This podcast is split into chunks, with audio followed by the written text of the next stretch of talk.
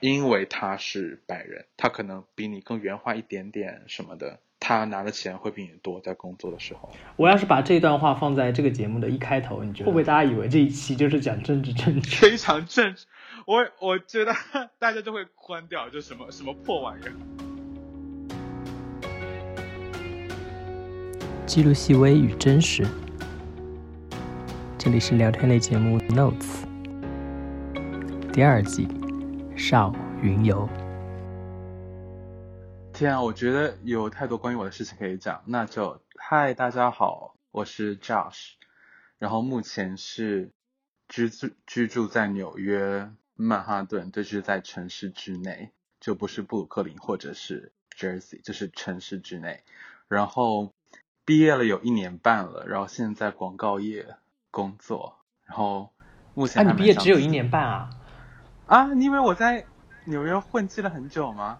哦，就混迹了有很久，但是毕业就对对对对对对，明白我的感觉就是很久。等一下，我让我想一下，我毕业是不是一年半？哈哈哈这个时间很难想象吗？哎，对，真的是一年半，毕业了，好，毕业了有一年半，对。嗯，然后现在在纽约的广告业工作，嗯，大概就这样子，单身，嗯，啊，这不是一个交友节目，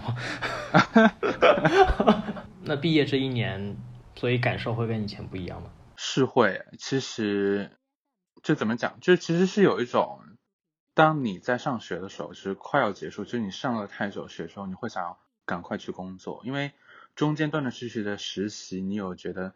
在职场中的人，就至少我可以说，在纽约职场中的人是很有意思的，就是就各方面能力非常棒，然后经历非常有趣，然后人都非常不错，才能才能留得下来吧，我觉得。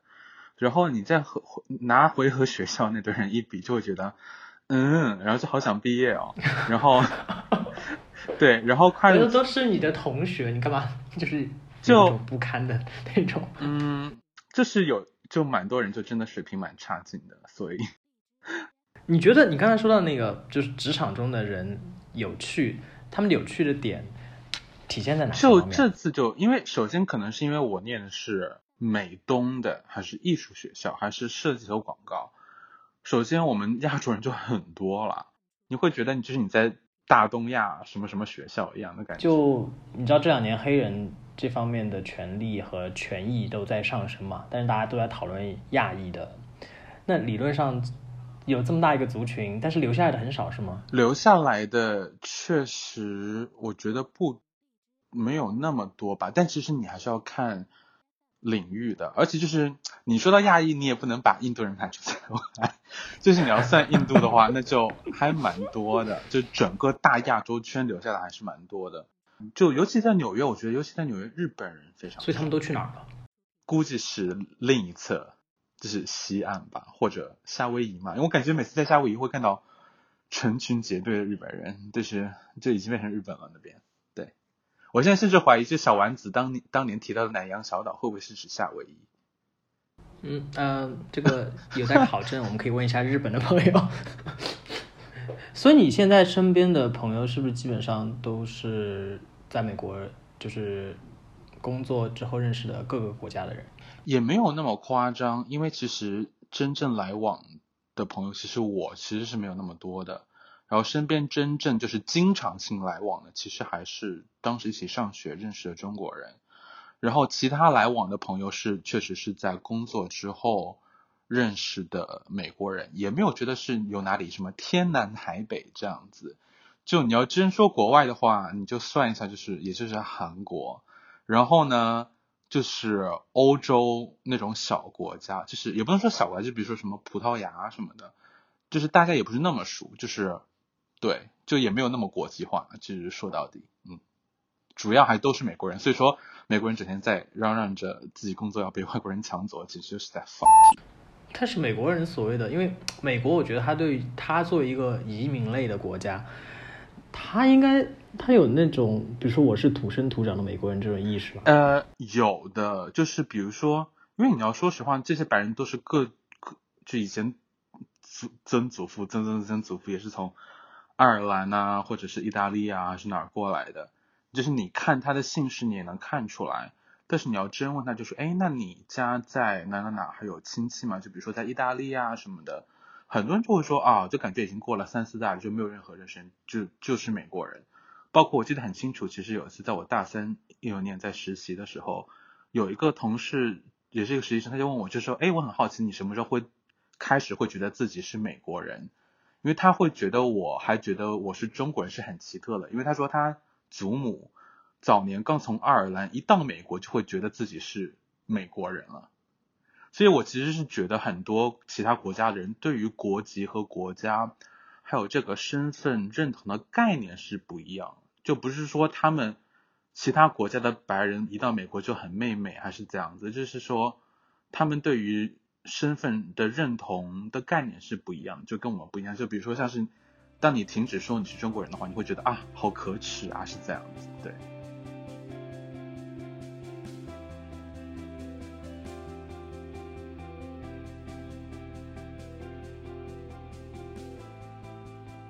呃，你平时也比较喜欢看戏戏剧嘛？对，是的。你觉得美国？呃，你觉得纽约？呃，在很多人心中，我觉得可能觉得很多东西都是被演绎出来的，就是比如说，它像在电视剧当中或者一些真人秀当中，你能呈现出那些很美好的感觉。你你最欣赏这个城市的一点是什么？我觉得啊，天哪！我要说出句非常做作的话，就是说。就是无论你在纽约生活了多久，然后你有多厌烦这座城市，就是临时的。但是当你离开之后，然后你再返回，然后当你，我不知道大家是怎样子回到市中心的，所以说仅限于我的经历。对，就是当我坐着出租车，然后一路从肯尼迪机场开回到曼哈顿，尤其是当如果我走桥的时候，就是有那么一瞬间，整个曼哈顿会突然就映入眼帘的感觉。然后这个时候，如果天色非常对，你就会觉得，啊，就是怎么可能会不爱这座城市？就可能是因为第一次发生的时候是偏傍晚的时候，就是整个天空是那种金色，然后橘色、紫色的云霞，就是一栋栋楼，你就是觉得，其实，嗯，在哪里都看不到这样的景象。那你大概能想起来，你第一次觉得对这个城市有感觉是什么时候？有感觉，那可能其实我第一次是以旅游的状态去纽约，然后当时是进了曼哈顿之后，大都市的感觉。然后当你，我觉得任何人第一次到时代广场的状态都都是会很震惊。就无论在可能在纽约待的久的人会说，时代广场是全纽约最游客的地方。然后就去那边就会忍不住想要对那边在各种拍照的游客翻白眼。但是当你第一次去时代广场的时候，就是你看着一栋栋就那一片空地，然后周围是一栋栋高楼，每栋楼上面都贴了广告牌，然后尤其在晚上，当所有的灯全都亮起来的时候，就确实还是蛮震撼的。就是为什么会有。会有那么多游客站在人行横道线或者各种马路的边缘，然后在那边拍照，然后阻碍交通。而每次我当当我坐出租车经过时代广场的时候，我整个人就是一种爆炸的状态。对，但我相信其实还其实还会有很多人其实也会挺关心一件事情，就是在纽约好遇到爱情吗？我，这是一个非常悲伤的故事，但是我可以说。要看你怎样子定义爱情，我只能说，我不能从我个人的经历 来解读，但从我身边的人，就从美国大众来讲的话，我觉得还是挺好遇到的。只要你看得清自己是一个什么状态，你肯定不会那么容易单着。而且我可以很自信的说，就是说，尤其对就是女生来讲。你在纽约找到一个好一点的男生，确实比在国内容易。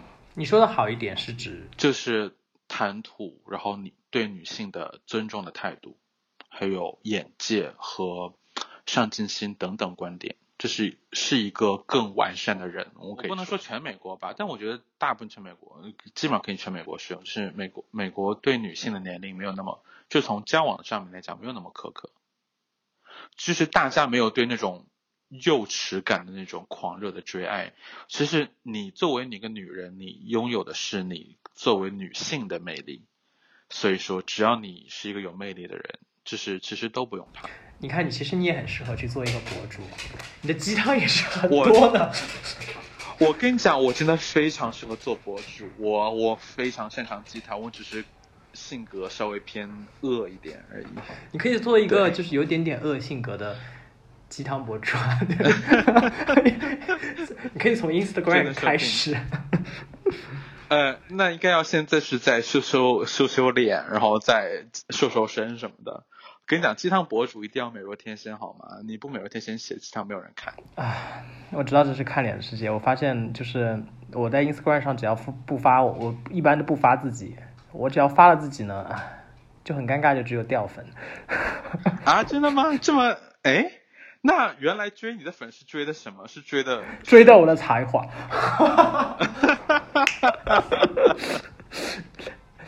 嗯，好，我们我们回到正题，就是嗯，那个啥，如果让你来说，你觉得你看到过的哪一个作品或者哪一个内容，它最接近美个纽约的现状？嗯，我会说，就是，但我只能说，就是更接近纽约年轻人，可能不是过得特别明白的年轻人，是 HBO 的那部美剧《Girls》。我为什么要强调是没有过得那么明白呢？因为他讲的确实是那种刚入社会，有点在 figure out 你生活中各种方面的女女女孩子的生活，就包括里面的男人的生活，也确实就是从不同年龄段都有展现到。就是我觉得它确实看起来很真实。第一、二季有点可能为了真实，过于浓厚的真实了吧，就有点过。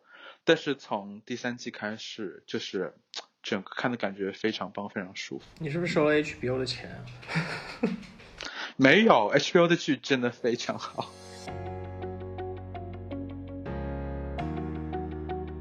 你现在正在收听的是聊天类节目《Notes》第二季《少云游》。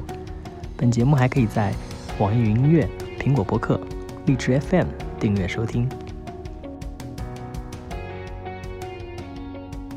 很多人会很担心，说我出去了，我会不会就，至少忘了我的赤诚之心？赤子之心。我觉得很多人出国之前也没有什么赤子之心，所以说不要在出国之后给自己施一个这样子的迷魂阵，让自己误以为自己真的有多爱国。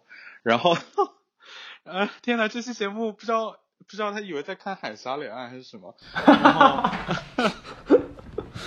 但是但是但是很多出去的朋友会跟国内的朋友，就是以前的一些朋友，就是会因为一些观点争吵嘛。而且你也知道，中美两国最近，哎呀，那个怎么就谈到政治上？最近是不太好。我觉得其实因为中美两国关系争吵的应该是没有多少，我觉得应该是中美两国对于不同事物、同一件事物的不同价值观的差别可能会有争吵。就像我们讨论到的。种族问题，其实我可以简单举一个小例子，就是说当时我在大一的一些绘画课上，然后班上有一个就是中国的女孩，我们班上中国人应该有一半，然后她当时我们是拿粉条、彩铅，应该是那种彩粉，就是 pastel 来画来画画，每个人只能选一个非常单一的色调，对，然后她选的是。蓝紫色，然后他画的是一个黑人男孩的肖像。首先，他的技巧是那种，就是那种非常强的，所以说他画的那种肖像画就是那种一翻往上去，就是画的很像真人的那种。那个画的很好，而且情绪是有一点点阴郁的，然后忧郁和阴郁的。但因为画的是一个在强烈光影感下的蓝紫色色调的黑人男孩，另一个中国女孩就发言，她就说。嗯，这个画的很有感觉，我感觉他看起看起来就像嗯是一个罪犯还是一个什么样子的。当时是教室的空气就凝固了。然后我们来讲一个词语叫做 microaggression，这是一种非常微弱的带侵略冒犯性的歧视，它是非常微弱的，你不是主观造成的，你只是由于你的教育和你的经历形成的。所以说，其实就是因为我们会觉得黑人。就很容易有那种形象，所以说你会觉得你画一张画，我就说哦，他看起来很像一个黑帮成员。我没有在说一个侮辱性的词，但其实你确实是因为你不会说我画一个中国人，你在旁边一看，你就说嗯，我看起来他一定是一个精打细算的奸商。在美国这边上学生活人大概率已经领悟到了，就是生活中各种微小的歧视偏见，在你无限情况下堆叠起来，能对很多人其实造成很大的伤害。但因为中国主要是大家都是那种，哎呀无所谓嘛，别那么敏感嘛，你在干嘛这样子，对吧？对对对对，但是但就是会很多人会说，就是觉得呃，感觉美国社会有太多所谓的政治正确，然后觉得就很累。就他们他们觉得，因为我听到有些朋友就会说，我不知道为什么要去在意这些内容，因为其实也没有那么怎么说呢？就是就是他们经常站在他们觉得他们是大多数的立场，所以他们其实没有办法从任何一个少数的角度去考虑这个问题。对，就其实就是这样子。其实就很简单，就是说为什么说就是那个 Crazy Rich Asians 就摘金奇缘在美国大爆，在国内大家觉得这不是一部普通很普通的片吗？确实，它是一部挺普通的片子，但是因为你从小到大。电视上、电影上各种地方，所有成功出色的人，都是和你长得一样的人。其实你不会觉得有，你会觉得你其实可以成为任何任何形状、任何前途的人。当然，这是社会偏见除外。但是，对，但是在美国的话，其实会不一样。因为如果你是一个在美国的亚裔，你从小看到的是白人成功，白人进到这个地方，白人进到那个地方，白人得到了提升。白人赢了这个东西，然后，所以其他人也会潜移默化的觉得，对啊，因为我们在各个地方看到都是白人能够赢，为什么我们不要更多的白人？因为白人能够赢，这样子你少数族裔的生存空间就进一步的被挤压。所以说需要一个作品来向大家展示，哦，你其实也可以很棒。因为其实在这边的少数族裔是没有人能是是没有人告诉他们的，就是说你也可以变得很好。就当没有一个榜样的存在的时候，你的前途是你是没有前途的。因为很多人会说美国就是有一个词叫“美国梦”嘛，但是关于“美国梦”这个说法，呃，其实用了很久。你觉得美国有在，或者说纽约有在给大家造这个梦吗？就他是不是通过你刚才说的，比如说一些榜样、一些新的、不同的族群的一些努力，然后再制造这样的梦？我觉得只有嗯。各个不同的少数群体给自己再造一个小小的梦吧，就总体上的美国梦已经早就不存在了，因为你也说不出来什么是美国梦，对吧？在纽约生活这段时间，你会觉得你和自己以前的自己有什么不太一样的地方？会，就是我觉得我整个人变得很会来事。但是这会不会其实跟纽约的关系不大？因为有可能人到了一定年龄和一定的环境，对，他可能都会变成这样子。是，但是其实纽约也是因为很多人都想要做一个多面手，大家希望人人都是八面玲珑的，所以你会有这种压力，就是你需要在特定场合下你要非常完美的去应对所有的状态。在纽约最可怕的一点就是说，你随时都可能被另一个人替代。对，这不一定是完美的替代哦，但是你就是并不会缺少说一定是缺少了你，就是它可以，对，它可能确实不会运转的再运转的那么流畅，但它依然能转。就在这边就是说，你你怎样在努力，你取到一个怎样子的结果，我觉得它是非常明晰的，你知道吗？就是我没有说看到谁啊，你这么努力，但是你都没有成功，好可怜，因为我觉得。在纽约，还是就是说你够厉害，你就是有更多的机会，对。哎，你说的 有点心动。可以来呀，纽约非常的有意思。哎呀，我先把签证办下来，我觉得我签证都办不下来。你可以，你可以来这边尝试做个什么网红之类的。啊，那要每天写写鸡汤。写鸡汤我还是擅长的，但我觉得嗯，还是需要一些个性。啊，我们我们不聊那么深刻的话题，我们来聊一聊花花世界。所以纽约生活是不是真的很丰富？是真的很丰富，就是 就是相当于就是说，你当你点开 Instagram 的 Story 的时候，你看到其他人每天的日常生活，基本上是没有多少人是非常一样的，而且都基本上都和你的经历没有那么相同。都关注了一些什么人？就 就是感觉大家生活就都很丰富多彩吧。就比如说，我可能觉得，天呐，我今天去百老汇看了两场剧，我今天过得就 有够卖力的，还是怎样？然后包括还有在外面吃饭呐、跟朋友玩啊什么的。但是你点开 Instagram 就看啊，今天这个人就去哪边参加婚礼了，然后今天那个人又去哪边看谁演唱会了，然后这个人去了一个看起来非常酷的酒吧，然后那人又去了一个不知道在哪里开的一个小的艺展什么的，然后或者是哪片荒山头或者哪片没有人的街区，然后也有很酷的东西，然后他们有去那边玩，去那边看，就是在。就是我之前有听人讲过一句话，就说你在纽约说什么都可以，你不可以说你在纽约觉得无聊。如果你在纽约觉得无聊，就证明你活得真的非常失败。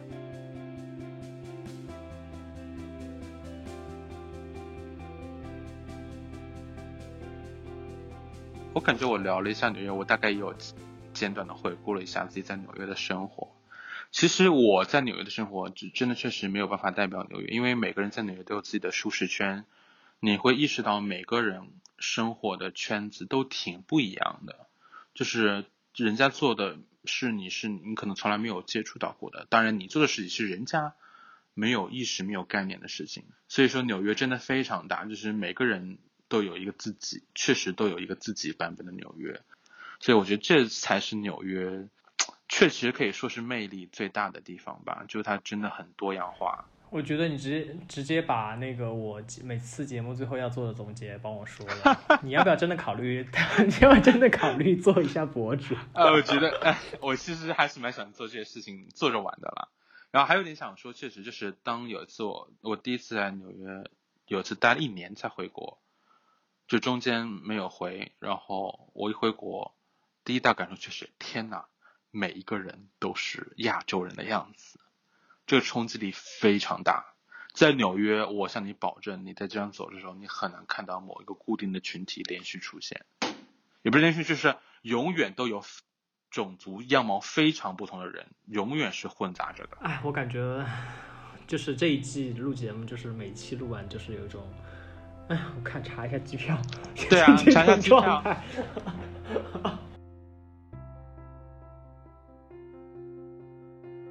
非常开心和 Josh 的这次聊天，但是因为时间原因，其实被我剪掉了很多内容。期待下一次。这里是 Notes 第二季少云游，欢迎收听本次节目。本节目还可以在网易云音乐、苹果播客、荔枝 FM 订阅收听。我们下周见。